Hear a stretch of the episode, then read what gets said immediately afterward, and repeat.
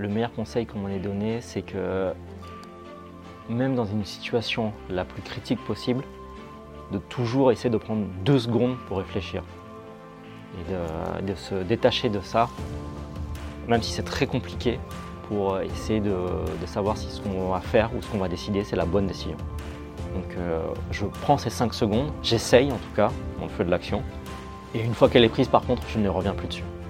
Ça c'est le deuxième conseil qu'on m'a donné aussi, c'est qu'une fois qu'une décision est prise, il faut aller de l'avant, l'améliorer si possible, mais ne pas la ruminer. Bienvenue dans Défense Zone, le podcast qui traite des questions de défense et de sécurité. Dans un précédent épisode du podcast, nous vous avons proposé un passionnant échange avec un pilote de Rafale de la BA 113. Aujourd'hui, nous poursuivons la visite de cette base aérienne à travers un entretien avec un navigateur officier système d'armes afin d'approfondir nos connaissances sur ce qu'est un escadron de chasse. N'oubliez pas de vous abonner au podcast ainsi qu'à notre magazine papier en vous rendant sur le site défense-zone.com et nous souhaitons une bonne écoute. Bonjour mon commandant, est-ce que vous pouvez vous présenter? Bonjour, je suis le commandant Mathieu, navigateur sur Rafale. Je suis actuellement au poste de commandant d'escadrille euh, à l'escadron de chasse de 4 Lafayette sur la base aérienne de Saint-Dizier. C'est quoi votre parcours? Mon parcours euh, est assez classique. Euh, je suis officier de carrière. Depuis tout jeune, j'ai souhaité devenir navigateur. Donc assez rapidement après un baccalauréat scientifique, je suis passé par une formation de Mathieu Matspé à partir duquel j'ai passé le concours de l'école de l'air pour intégrer l'école des officiers de l'armée de l'air. Euh, cursus classique euh, de trois années à l'école de l'air pour une formation euh, générique pour un cursus d'ingénieur en aéronautique. À l'issue de ça, j'ai commencé ma formation en vol, initialement en pilotage et assez rapidement j'ai été, je me suis réorienté dans la filière navigateur où euh, j'ai évolué euh, progressivement dans la formation basique, cursus euh, navigateur de chasse, où j'ai été breveté en 2014, avant d'être affecté sur Rafale en 2015. Le, navigateur, c'est quoi ça, ou ses missions? Le navigateur a, a sa charge la gestion de la mission à moyen et long terme. Son but est de permettre de faciliter la conduite de la patrouille et dans la gestion de mission en, anticipant la, gestion tactique, la gestion de, l'avion, la gestion de la patrouille, euh, que ce soit en termes de gestion de carburant par exemple, des ravitaillements, euh, de la menace, que ce soit RR ou solaire à plus ou moins long terme, euh, pour anticiper tout ça et, faire que la mission se, soit la plus euh, sereine possible. Du coup, la différence avec un pilote, c'est quoi? Le pilote, lui, aura à sa charge la gestion de l'avion en lui-même.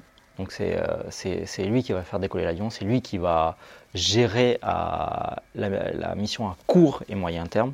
En fait, c'est là où les deux sont complémentaires, c'est que le, pilote va réagir dans l'instant présent euh, pour soit du combat, soit la gestion du ravitaillement en vol, soit la gestion tactique à court terme s'il a un, combat à faire face à un, adversaire, en gérant son ailier, donc euh, son équipier, ou, euh, et en même temps son propre avion. Le... Du coup, j'imagine qu'il faut que ça, les atomes soient un peu crochus entre les deux. Parce que quand vous faites équipe comme ça avec quelqu'un sur une mission euh, qui peut être aussi un peu périlleuse. Complètement, oui, complètement. La formation veut qu'on a des standards qui sont prédéfinis. Donc euh, le pilote sait ce qu'il doit attendre du navigateur et vice-versa à des instants clés. Euh, les affinités aident à ce que ça se passe mieux, mais globalement les, euh, les, méthodes de travail sont standardisées pour permettre de mettre en équipage n'importe quel navigateur avec n'importe quel pilote. Et qui choisit de qui part avec qui? Quel navigateur part avec tel pilote? Euh, ce qu'il se passe, c'est que dans l'encadrement d'un escadron de chasse, nous avons le chef, nous avons le chef des opérations. Le chef des opérations est euh, dédié à la planification de l'activité aérienne de l'escadron sur un moyen long terme. Je parle en termes d'années. Donc sur toute une année, c'est lui qui va gérer le planning, c'est lui qui va gérer les opérations, les exercices, de mettre telle personne sur telle opération ou tel exercice euh, à l'étranger ou sur le territoire français. C'est lui qui du coup va grouper les gens dans ces opérations. Donc euh, X pilote avec X navigateur. Et dans, ce, dans cette opération, bah, il y aura un chef qui sera désigné qui, lui, en fonction des affinités, en fonction des qualifications des gens, va dire bon ok, un tel volera avec un tel, et, et ainsi de suite. Généralement, ce qui se fait, c'est que ça se fait par qualification et ancienneté, et sauf ou s'il y a des, euh, des, personnes qui ont besoin un peu plus de s'émanciper ou plus d'aide. On l'a aimé avec des personnes un peu plus expérimentées ou plus jeunes pour les aider justement à s'émanciper et à prendre un peu en envergure. D'accord. Donc le, le, binôme qui bouge jamais, un peu comme dans, Top Gun, euh, ça n'existe pas trop ça? Ça existe uniquement en opération. D'accord. En opération extérieure, le, binôme est figé justement pour créer cette symbiose et euh, faire que l'équipage soit rodé à travailler ensemble dans le but de réussir la mission et pour que celle-ci se passe la, mieux possible. C'est quoi les missions euh, justement euh, auxquelles vous, vous, devez, vous devez mener en opération? Actuellement, nous, nous, participons à l'opération Chamal, donc tout ce qui se passe au Levant. Euh, comme vous avez pu le suivre à partir de 2014, l'opération Chamal a, été très cinétique. Ça veut dire qu'il y a eu beaucoup de, support aux troupes au sol. Actuellement, ça s'est euh, un peu plus assoupli de par l'avancée de l'opération et le fait que Daesh, même s'il existe toujours, euh, ses actions sont un peu moins visibles et le territoire est considéré comme reconquis en Irak et la partie syrienne où euh, la coalition opère. Donc maintenant, c'est vraiment de l'assistance et euh, être là si besoin, de patrouiller, de, tenir tout un créneau, être là si besoin et d'être, de faire plutôt du partenariat avec euh, les gouvernements irakiens pour les aider à s'entraîner et à reprendre le contrôle de leur territoire au fur et à mesure. Et le, quand vous n'êtes pas déployé sur cette opération-là, c'est quoi votre quotidien ici sur la base de Saint-Dizier? En tant que commandant d'escadrille, moi, mon quotidien, c'est de gérer l'entraînement au quotidien de, l'ensemble des équipages qui sont affectés sous, euh, sous ma responsabilité. Donc, c'est de planifier en fonction de leurs objectifs d'entraînement. Ça veut dire qu'un jeune pilote opérationnel qui doit passer sous chef de patrouille, je dois gérer ses entraînements pour faire en sorte qu'il arrive à obtenir sa qualification au bout de deux mois, par exemple. Euh, ce, sera de former des jeunes pilotes qui arrivent de l'escadron de transformation Rafale au sein de mon unité de combat. Ce sera de gérer euh, l'entraînement au quotidien pour le maintien des compétences des équipages euh, qui sont déjà chefs de patrouille, chefs navigateurs dans leur qualification. Donc mon rôle est de maintenir les compétences et de instruire et former les plus jeunes sur, sur, euh, sur, cette base, la, la BA113, il y a, il y a une particularité, c'est la, la, question de la dissuasion nucléaire, parce que vous êtes sur, volé sur des appareils qui, euh, qui potentiellement peuvent, euh, enfin, font partie de la force aérienne stratégique. Oui. Est-ce que vous pouvez nous en parler, nous expliquer un peu en quoi ça consiste? Notre rôle est de participer à ce qu'on appelle la composante aéroportée de la dissuasion nucléaire française. Donc c'est une composante qui est visible, donc c'est de permettre une montée en puissance pour faire appel à tous les principes de dissuasion aux yeux d'un potentiel euh, pays qui serait euh, belligérant par rapport à la France. Euh, nous, notre rôle en tant qu'équipage dans les forces aériennes stratégiques est de maîtriser cette montée en puissance, de maîtriser la réalisation de ces vols. Donc les montées en puissance font l'objet d'exercices particuliers, mais tout aussi comme la réalisation de raids nucléaires, qui sont dédiés avec des exercices tactiques de type poker, où on va simuler toute tout l'exécution d'un raid, du décollage, du ravitaillement en vol, de la pénétration en très basse altitude, de la, euh, du, tir de, du, euh, du, missile simulé et de re-ravitailler pour rentrer sur notre base de départ. Donc c'est euh, un raid complexe de par les menaces auxquelles nous devons faire et auxquelles nous devons faire face que ce soit en, termes de durée. La majorité de ces missions durent en moyenne 5 heures. Et euh, elle est complexe de par euh, l'environnement auquel on doit faire face. Donc c'est de la haute altitude à très basse altitude, pénétration, euh, peu importe la météo, donc que ce soit de nuit, de jour, beau temps, mauvais temps, dans les nuages. Donc celle-ci doit être réalisée dans toutes les conditions possibles pour assurer justement la, l'assurance que la dissuasion est permanente peu importe les conditions. Donc ça, c'est l'exercice euh, poker. Oui.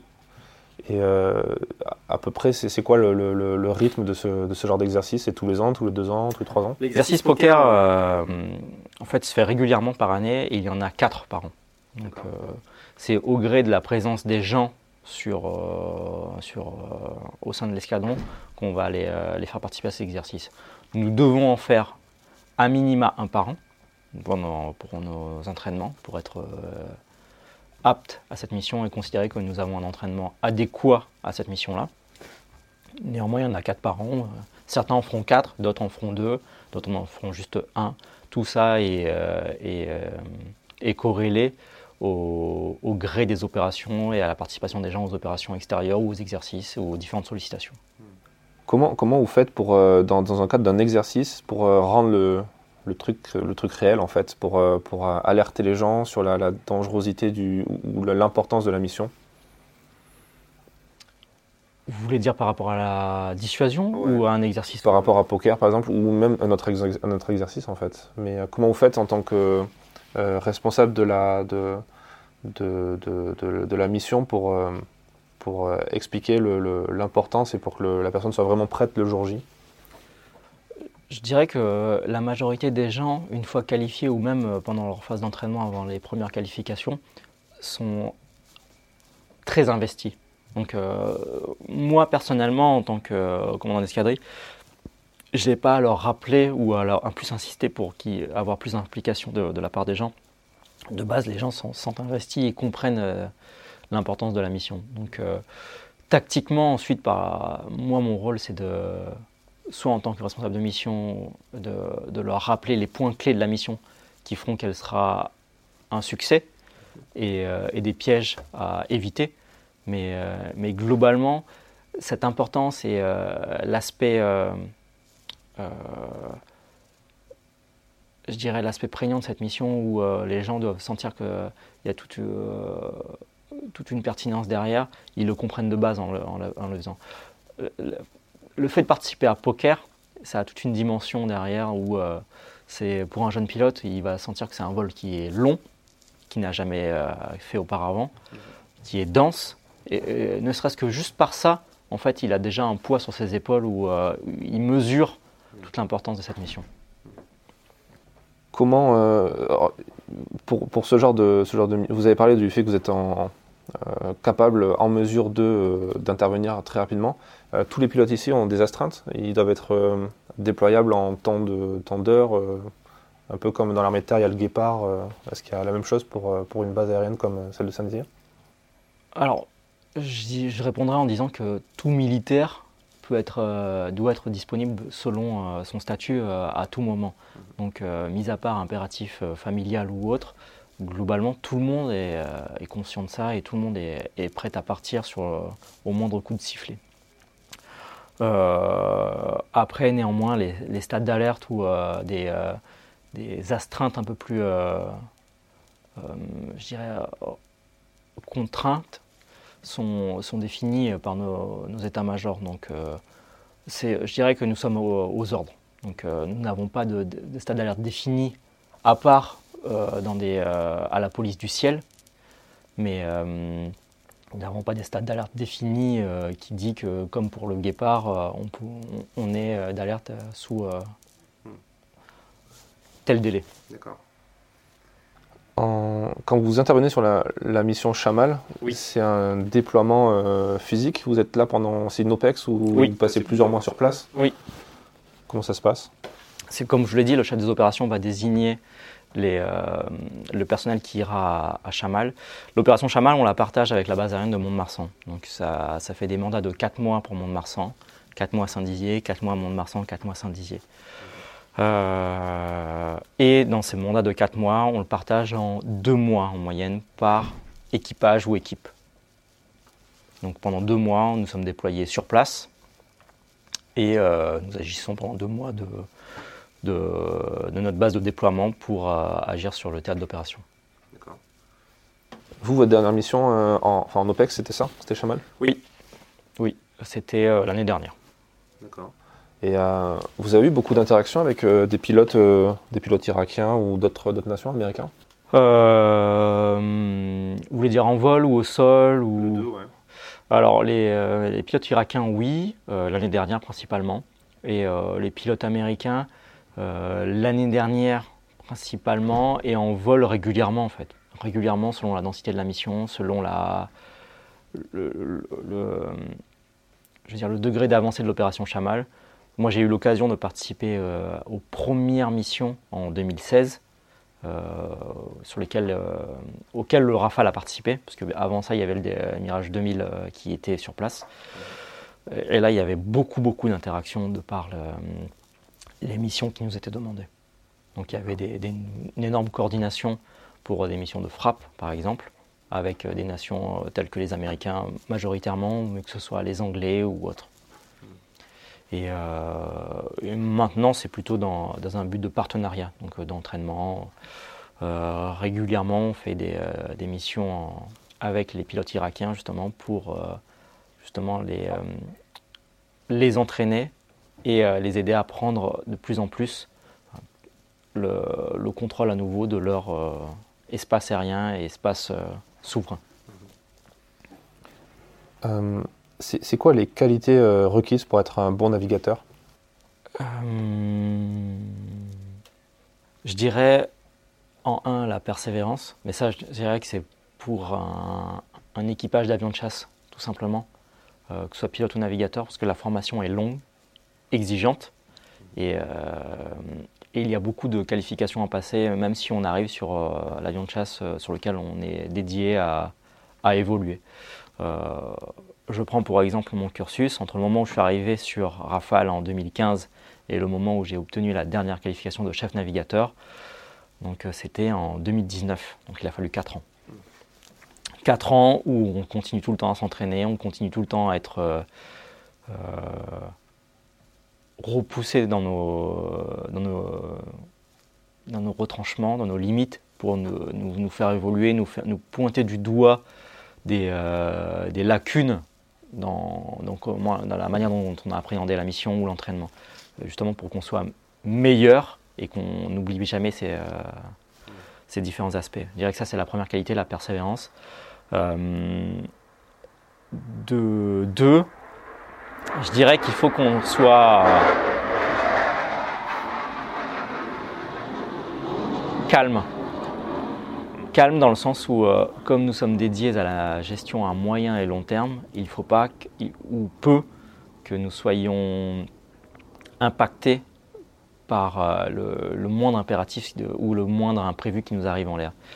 il faut qu'il y ait un des deux du binôme, entre le pilote et le navigateur, qui qui la tête un peu plus froide euh, pour justement penser à la suite et penser à ce qu'il faut faire dans la gestion à moyen et long terme de la mission.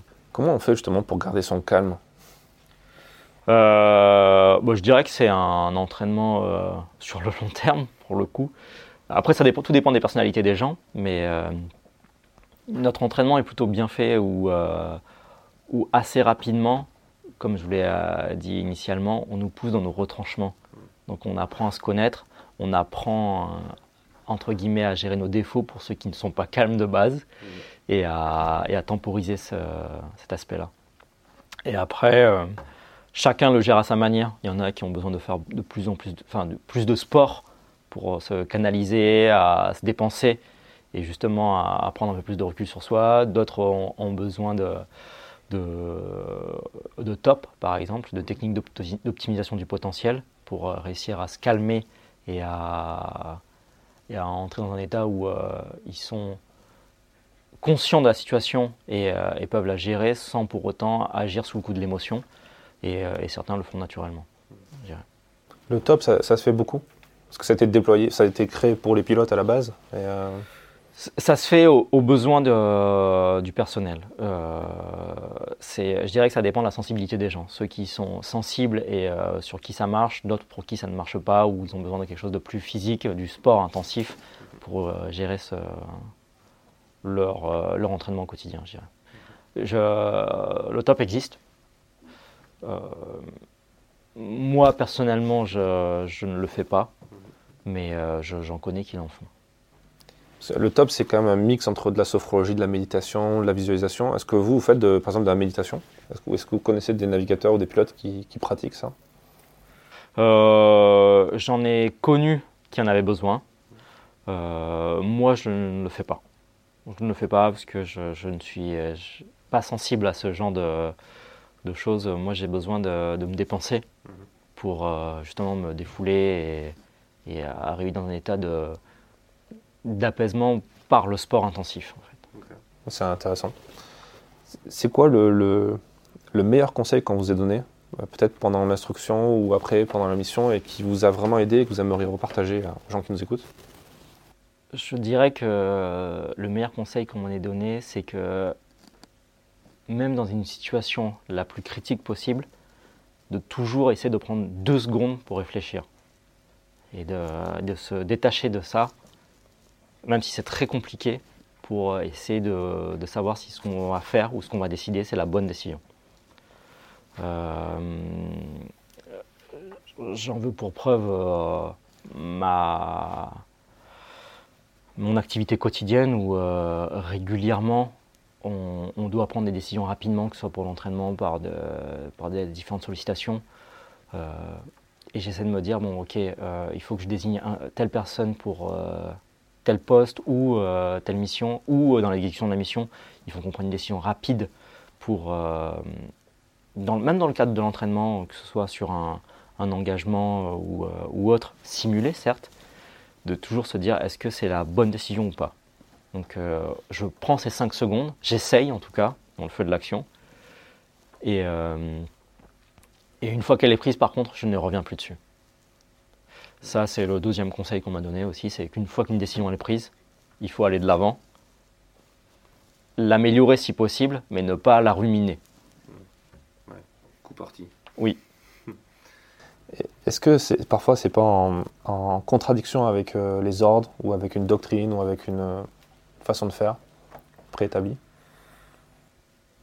Non, non, euh, jusque-là, euh, je n'ai pas eu à, me dire que j'ai euh, exécuté des, des, ordres ou réalisé des missions qui sont contre, contre mes valeurs ou, autres.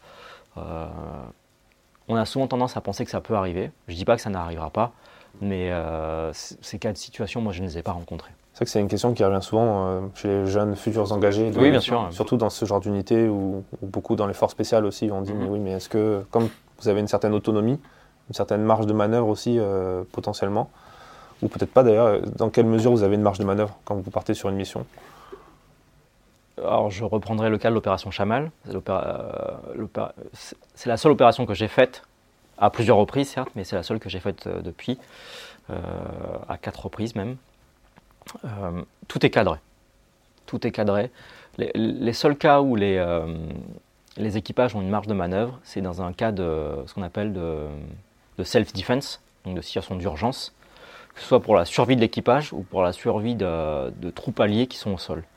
Donc dans ces cas-là précis, euh, on a l'autorisation d'agir pour préserver et assurer la survie de ces équipages équipe au sol ou euh, notre propre survie.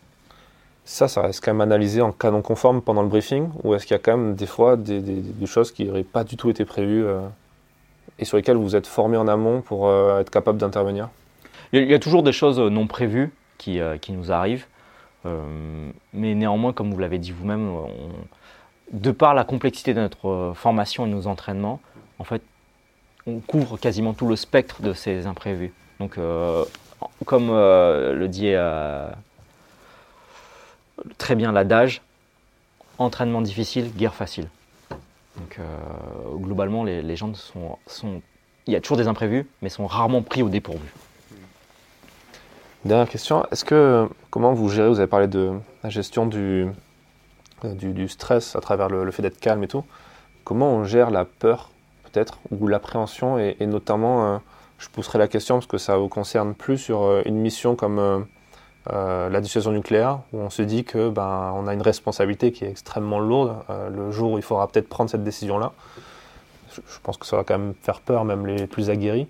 Comment on le gère ça? Je dirais par le dialogue, en discutant avec nos pairs et soit des gens plus expérimentés ou dans le même cercle enfin, de gens expérimentés que nous avons à disposition, c'est euh, par le dialogue. Euh, comme pour tout, je pense que le fait de communiquer, que ce soit de, livrer nos, notre, nos, propres ressentiments ou juste dialoguer euh, bêtement autour d'une réunion ou autre, permet justement d'évacuer ces peurs ou de les partager et de, se rendre compte que bah, soit elles sont vraiment fondées ou soit bah, globalement on, est capable de passer au-delà de ça et d'aller de l'avant. Euh, c'est une chose que qui est assez euh, présente en escadron de chasse. globalement, les, gens nous voient euh, comme un, groupe assez soudé, qui ne se mélange pas beaucoup. Mais il, ne faut pas croire ça. C'est qu'il y a une certaine cohésion qui fait que les gens ont, une facilité à communiquer entre eux et de, justement de, parler de ces différents ressentis. Nous avons euh, une amitié assez forte entre nous. Le, chef, par exemple, le commandant d'escadron, même s'il a une énorme responsabilité dans la gestion de son unité, est, euh, euh, proche de ses hommes, justement pour, euh, pour communiquer sur les tenants et les aboutissements, les pardon, les, tenants et les aboutissants de chaque mission, et, et pour être à l'écoute de ses hommes. Et, ça à chaque strate du commandement de l'escadron donc euh, chef des opérations, commande d'escadrille. On a chacun nos niveaux de sensibilité et euh, notre proximité avec le personnel pour pouvoir discuter de ça. Ben, merci pour, euh, pour cet échange et toutes ces informations très intéressantes. Pas de soucis, c'était avec plaisir. Merci d'avoir écouté cet épisode jusqu'à la fin. S'il vous a plu et que vous voulez soutenir notre travail, abonnez-vous à notre magazine en vous rendant sur le site défense-zone.com et à très vite pour un prochain épisode du podcast.